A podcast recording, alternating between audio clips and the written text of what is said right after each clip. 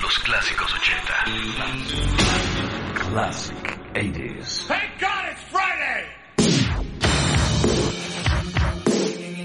Hola, hola, hola, bienvenidos, sean ustedes bienvenidos a esta emisión número 114 de Classic 80s. El espacio dedicado a redescubrir, desempolvar, revivir los clásicos 80. Y para el día de hoy, viernes 3 de agosto, que rápido se ha ido el año, 3 de agosto ya. Vamos a traer entre otros el día de hoy a Metallica. Y vamos a revisar el flashback de Billboard al año de 1988. Año en que se festejaban, se celebraban, por cierto, los Juegos Olímpicos en Seúl, Corea del Sur, seguramente lo recuerdan. Traeremos algo referente a eso. Nos iremos también con alternativa musical ochentera, 10,000 Maniacs. Un One Hit Wonder que les va a gustar, estoy seguro. De esas canciones que quedan olvidadas por años y años. Y las vuelves a escuchar y haz de cuenta que es un viaje instantáneo en el tiempo. Probablemente les pase eso con la canción que hoy les traigo como One Hit Wonder. Yo soy Jorge Ortiz Galindo. Sean ustedes bienvenidos a Classic 80s. Classic 80s.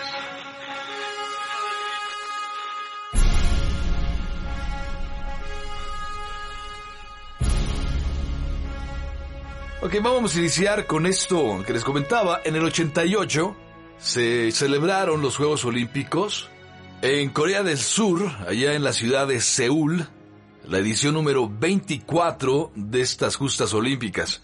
Hoy tan en boga, pues prácticamente estamos a la mitad de los Juegos Olímpicos Londres 2012. Así que uniéndonos a ese espíritu olímpico, vamos a traerles una canción que aparece en el álbum oficial de esos Juegos Olímpicos del 88. La canción así oficial de los Juegos fue una composición de Giorgio Moroder llamada Hand in Hand, interpretada por un grupo coreana. Más allá de esa canción, la oficial del 88, les reservé esta canción para el día de hoy a propósito de Whitney Houston. En ese álbum se incorporaba una composición de Albert Hammond y John Bettis, un dueto de compositores norteamericanos. Albert Hammond era cantante, compositor y John Bettis se dedicó desde siempre a la composición y a los arreglos. Él fue una de las piedras importantes en la música y el desarrollo de The Carpenters. Por ahí va la cosa. Muy apastelado incluso. En los 80 tiene dos grandes referencias en cuanto a composición se refiere. Él coescribió Crazy for You de Madonna y Human Nature de Michael Jackson. O sea, lo que vamos a escuchar sí es una canción, por decirlo de alguna manera, muy emotiva. Para oídos sensibles. Un muy buen momento de Whitney Houston en el 88 estaba pues con el éxito en las manos Así que fue elegida portavoz de los valores olímpicos que propiciara el francés Pierre de Coubertin hace más de un siglo. Detrás de cada atleta que compite en los Juegos Olímpicos de cada edición, hay grandes historias, muchas veces ejemplos de vida, de arduo entrenamiento, de una disciplina férrea, de muchas privaciones, de dolor físico, de frustraciones, de volver a empezar. Todos ellos compitiendo, luchando, enfrentándose por conseguir ese instante en el tiempo con una medalla olímpica. Cuando son acogidos por la inmortalidad. Se trata del peso por conseguir un sueño. Al final todos los sacrificios tienen su recompensa. Así es que todos estos atletas que participan de los Juegos Olímpicos son siempre, de una u otra manera, un ejemplo a seguir. Llevan siempre consigo un ingrediente básico, que es creer en uno mismo y saberse capaz de lograrlo. Todo esto condensado en una canción, One Moment in Time. Whitney Houston cumpliría 49 años de edad el próximo jueves 9 de agosto falleció hace poco menos de seis meses en California. Su gran legado, la voz y la manera de interpretar, de decir las cosas a través de su canto. En honor a Whitney Houston, One Moment in Time, en Classic 80s. Each day I live, I want to be a day to give the best of me. I'm only one, but not alone. My finest day is yet unknown. I broke my heart for every gain to taste the sweet. I faced the pain. I rise.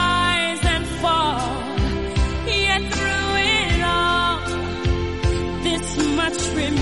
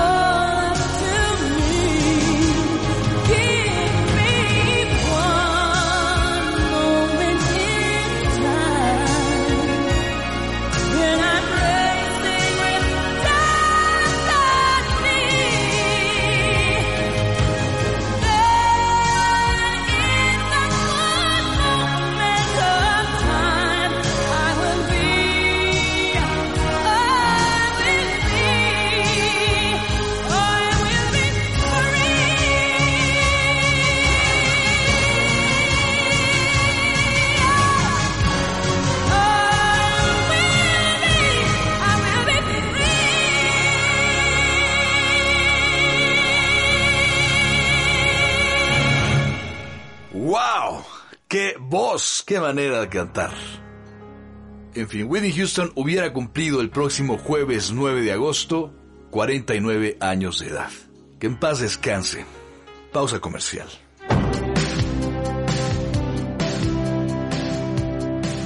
Nos vamos a pausa comercial, regresaremos con 10,000 Maniacs, un One Hit Wonder y una trivia Classic 80s.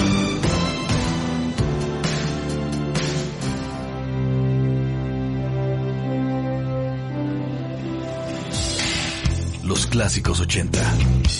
El espíritu de una década. Classic 80s. Efemérides. Cumpleañeros de la semana. Nos vamos a ir directamente a Nueva York para presentar a este maestro que toca los teclados. Se llama Dennis Drew. Él así en solitario quizá no les diga nada, pero él forma parte de una banda de maniáticos que suenan así de bien. Chequen esto. Qué buena canción. Eso está incluido en un álbum que se llama In My Tribe, 1987, aunque realmente esto empezó a sonar ya con fuerza en 1988. Estamos hablando del tercer álbum de los 10,000 Maniacs. Este quinteto neoyorquino se hizo famoso en los 80, hacia finales de los 80, entre otras canciones por esta misma, What's the Matter Here? Una canción en donde se da eh, testimonio de una persona que se da cuenta que sus vecinos golpean a su hijo menor. Y el cuestionamiento de la canción está no solamente en por qué la violencia, sino el por qué la sociedad calla ante este tipo de abusos. Se justifica el testigo diciendo, bueno, pues es que es su hijo y ellos pueden hacer con su hijo lo que quieran. Gente que quizá no está de acuerdo con ese tipo de castigos, pero que no se atreven a levantar la voz, a denunciar y a evitar la violencia infantil, que es hacia donde está dirigido este tema. Eh, Nos hace recordar un poco la historia de Luca de Susan Vega, ¿se acuerdan? Otra muy buena canción ochentera. Pero vámonos con la música. Dennis Drew es fundador de los 10,000 Maniacs. Y el próximo jueves, 9 de agosto, cumplirá 55 años de edad.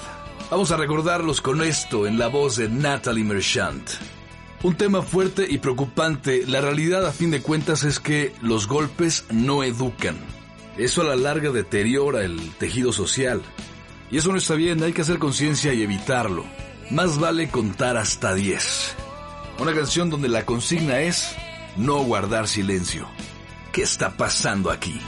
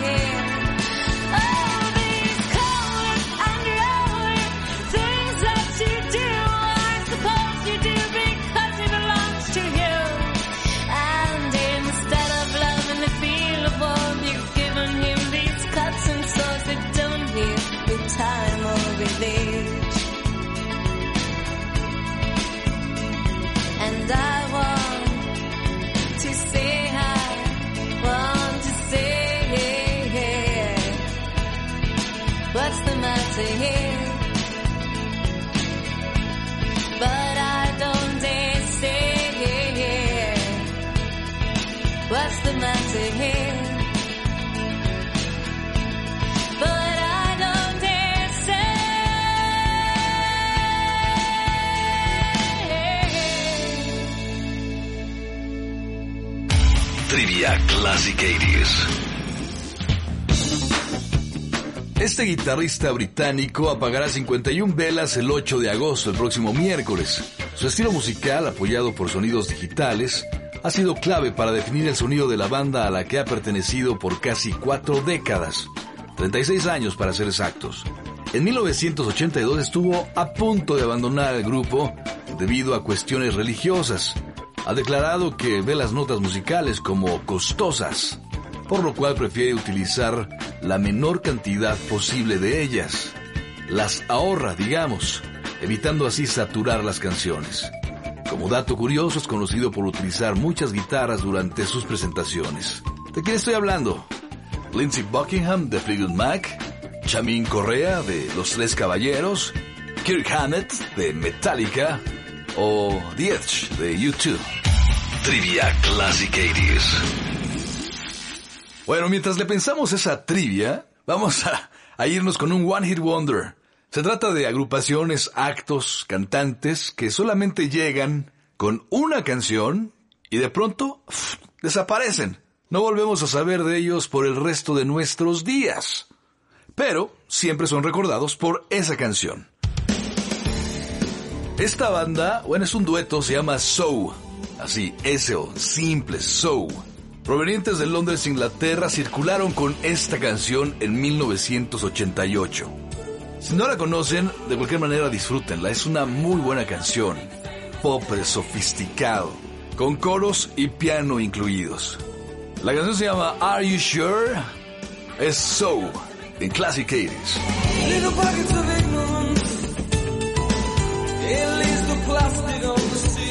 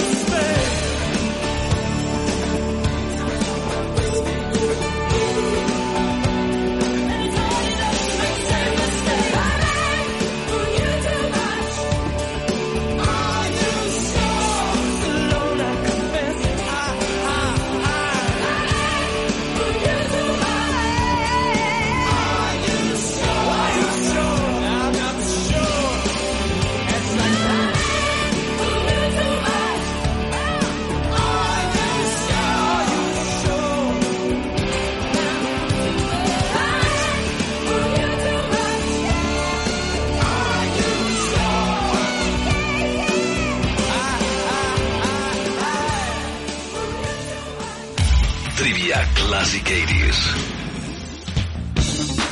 Este guitarrista británico apagará 51 velas el 8 de agosto, el próximo miércoles.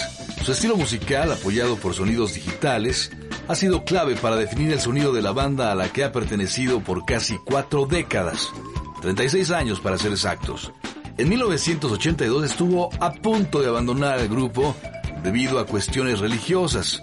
Ha declarado que ve las notas musicales como costosas, por lo cual prefiere utilizar la menor cantidad posible de ellas. Las ahorra, digamos, evitando así saturar las canciones. Como dato curioso, es conocido por utilizar muchas guitarras durante sus presentaciones. ¿De quién estoy hablando? Lindsey Buckingham de Fleetwood Mac, Chamin Correa de Los Tres Caballeros, Kirk Hammett de Metallica o The de U2. La respuesta es David Evans, o sea, hace The Edge de U2. Trivia Classic 80s. Así es, señoras y señores, el próximo 8 de agosto, el próximo miércoles, David Evans, mejor conocido como The Edge, cumplirá 51 años de edad. Nacido en Londres, bueno, en Essex, que es un condado ahí al este de Londres, Essex, Inglaterra, y después, todavía en pañales, fue llevado a Irlanda. Y ahí, bueno, ya la historia que conocemos, conoció a sus amigos en la escuela y formaron una banda llamada U2 hacia 1976. Por ahí del 82 estuvo a punto de dejar la, a la agrupación por cuestiones religiosas, decíamos en la trivia. Edge es un hombre muy apegado a, a la religión, es cristiano, y estuvo a punto de cometer ese grave error. Porque el señor nació para hacer música, nació para tocar la guitarra, para construir su propio sello, darle un color más a la gama de posibilidades en la sonoridad de las seis cuerdas. Y afortunadamente sus compañeros dijeron, oye, no, espérate, espérate tantito, ¿a dónde vas? Tú quédate y todo va a estar bien. Aquí tenemos un predicador que nos va a guiar, que... Y de hecho Bono se dedicó a eso. Pero bueno, vamos a festejar al gran The Edge, que paradójicamente, con ser un austero de las notas musicales, para grabar un solo álbum puede utilizar más de 200 guitarras. Eso que nosotros escuchamos en tres minutos, pudo haberle llevado tres meses para conseguir ese sonido específico en cierta parte de una canción. Nada es fortuito en The Edge. Y tiene ese sello que parece que va rasgueando la guitarra con una navaja de afeitar. Y nos da esos armónicos tan característicos, tan únicos de The Edge. Bueno, pues vamos a irnos algo del 88, ya que estamos revisando este año. En el 88, U2 lanzó al mercado el Rattle and Home, un álbum donde recopilaba las aventuras, peripecias y sonidos de su gira norteamericana en la promoción de su Joshua Tree.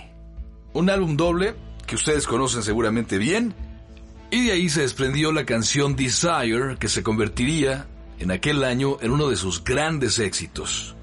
Una canción que nos hace viajar hacia los 60, que es una especie de Rolling Stones mezclados con La Bamba, ¿no? la versión de Richie Valens. Pero, indudablemente, la mayor influencia para YouTube en ese momento era la de Stooges, esos protopunks liderados por el enigmático Iggy Pop. Y lo que hicieron YouTube fue literalmente tomar la base rítmica de una canción llamada 1969, año en que fue lanzada al mercado, y sobre ella darle forma a su deseo. Para no quedarnos con las ganas, vamos a oír un fragmento de, de 1969, 1969, de The Stooges.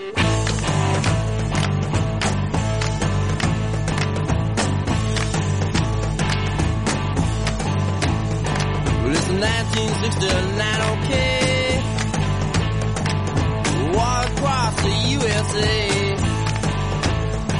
It's another year for me and you. ¿No les suena? For love of money, money, money, money, money.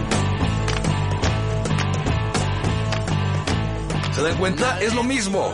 Es lo mismo. Incluso los aplausos son idénticos. Esto es auténtico rock and roll a la U2. Mejor interpretación rock por dúo o grupo en 1989, en cuanto a Grammy se refiere. festejando el cumpleaños número 51 de The Edge. El próximo miércoles 8 de agosto. Esto es Desire, YouTube, en Classic 80s. She's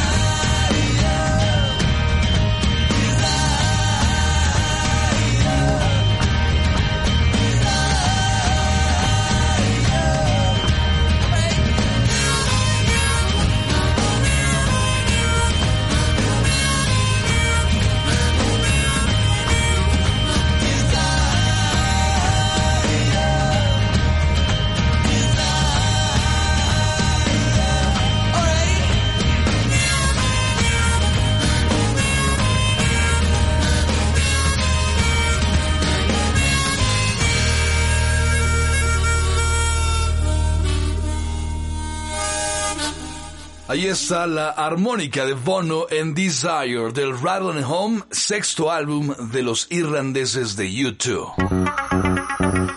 Pausa comercial, regresaremos con los escandalosos de Metallica.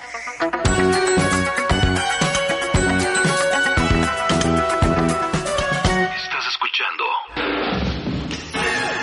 Classic 80s.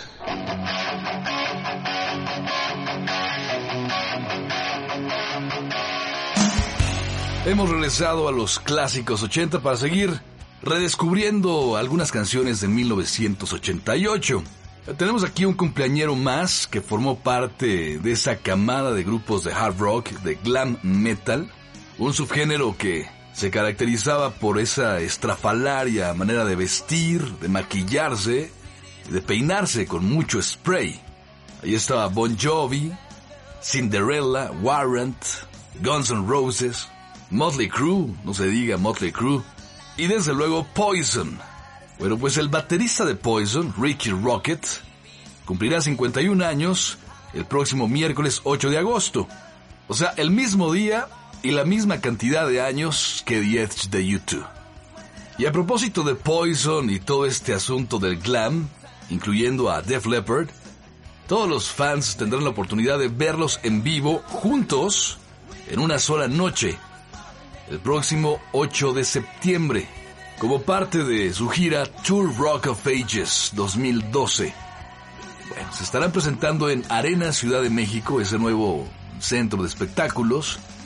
Y hablando de otros rockeros, los alemanes Scorpions también estarán ahí mismo en la Arena Ciudad de México, pero dos días antes, el 6 de septiembre. sonará ese quinteto alemán. Así que ya lo saben. Pero escuchemos un fragmento de algo de Poison de aquel 1988, del álbum Open Up and Say Ah, o algo así, la canción Fallen Angel. Esto sonaba en el 88. Un claro ejemplo de lo que era el glam metal ochentero. Fallen Angel en Classic 80s.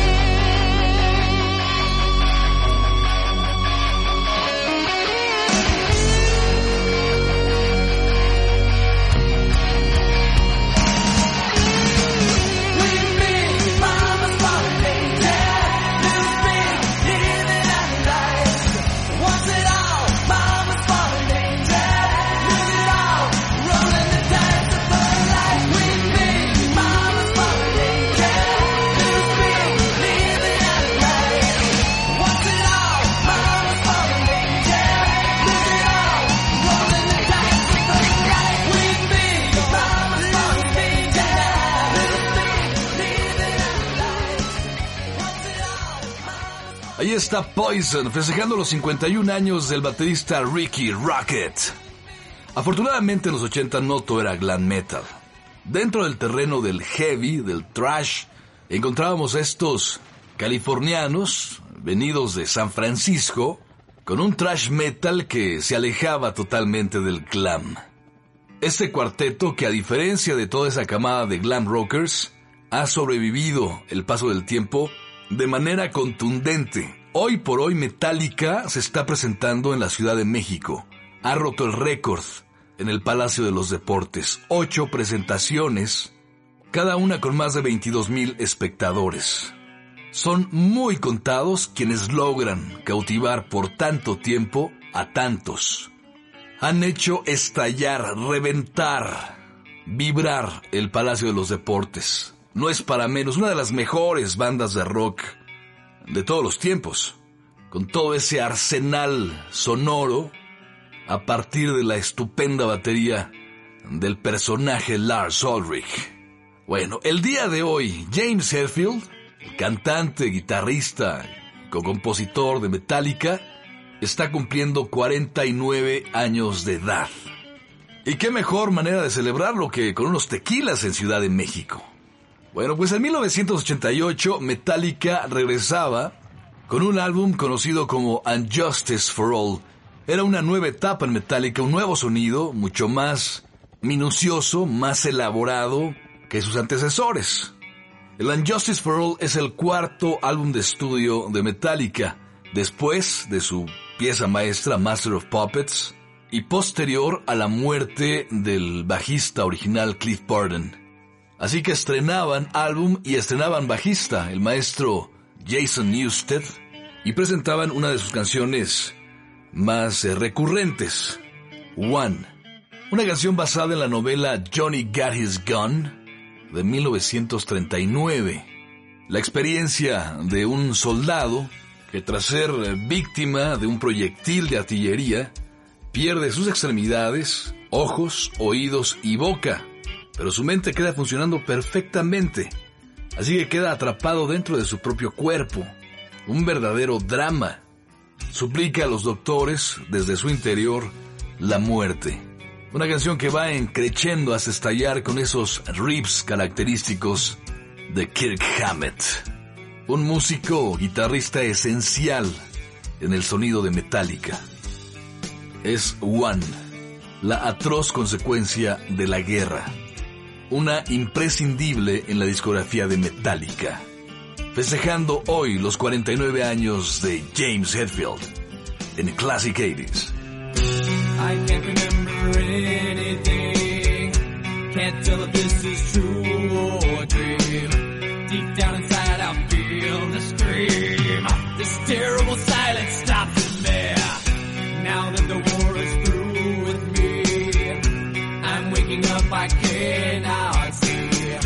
that there's not much left of me. Nothing is real but pain now. Hold my breath as I wish for death.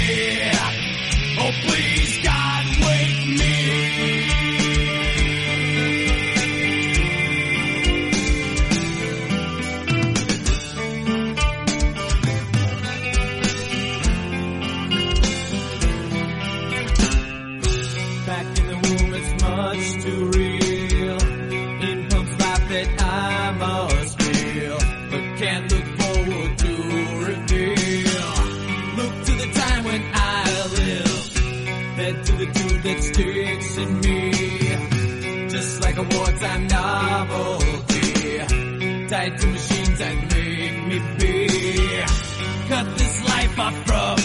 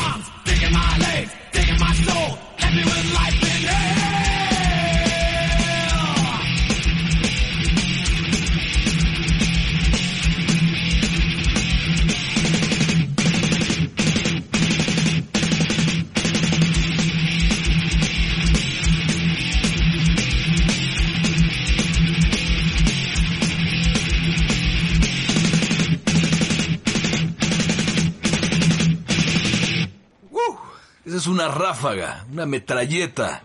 Es el trash metal ochentero de Metallica y su clásico One. Festejando, como les digo, 49 años de James Hetfield, hoy, hoy viernes 3 de agosto. Llegó el tiempo de hacer el recorrido al flashback de Billboard en 1988, hace 24 años. Billboard's Flashback. Es el primer lugar de Billboard en una semana como esta, en los 80. Billboard's Flashback. Y ahora sí, el primer lugar de Billboard una semana como esta, hace 24 años, estaba a cargo de un inglés, cantante, multiinstrumentista, compositor, un gran talento que iniciara su carrera hace casi 50 años. Formó parte de agrupaciones legendarias como Spencer Davis Group, Traffic, Blind Faith, y construyó una carrera solista desde finales de los años 70. Su quinto álbum solista, lanzado al mercado en 1988, le valdría el Grammy a Mejor Ingeniería para un álbum. Un trabajo que también fue nominado a Mejor Álbum del Año. La canción que le da título a este quinto álbum también sería nominada al Grammy en las categorías de Mejor Grabación del Año y Mejor Interpretación Pop Vocal Masculina. Una de las canciones que vestía el verano de 1988. De esta manera llegamos al final de la emisión número 114 de Classic 80s para este viernes 3 de agosto 2012. Yo soy Jorge Ortiz Galindo. No me despido sin antes agradecer su atención y enviarles un fuerte abrazo donde quiera que estén. Quiero agradecer a Citro Estudio por eh, la realización de este programa y en especial la colaboración de Angélica Posada, que nos apoya puntualmente con las trivias y el seguimiento a las efemérides de todas las semanas, ahí en la red. Y ahora sí, el primer lugar de Billboard en 1988, una semana como esta, era verdaderamente un rolón, impregnado de soul y la innegable influencia de Mr. Genius, el gran Ray Charles.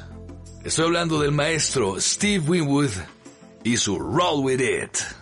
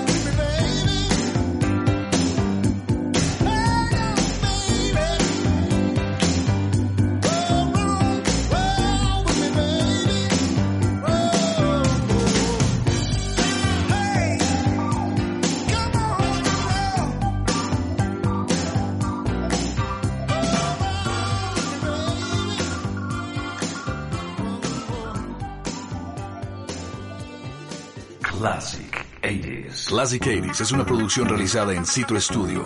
Derechos Reservados México 2011.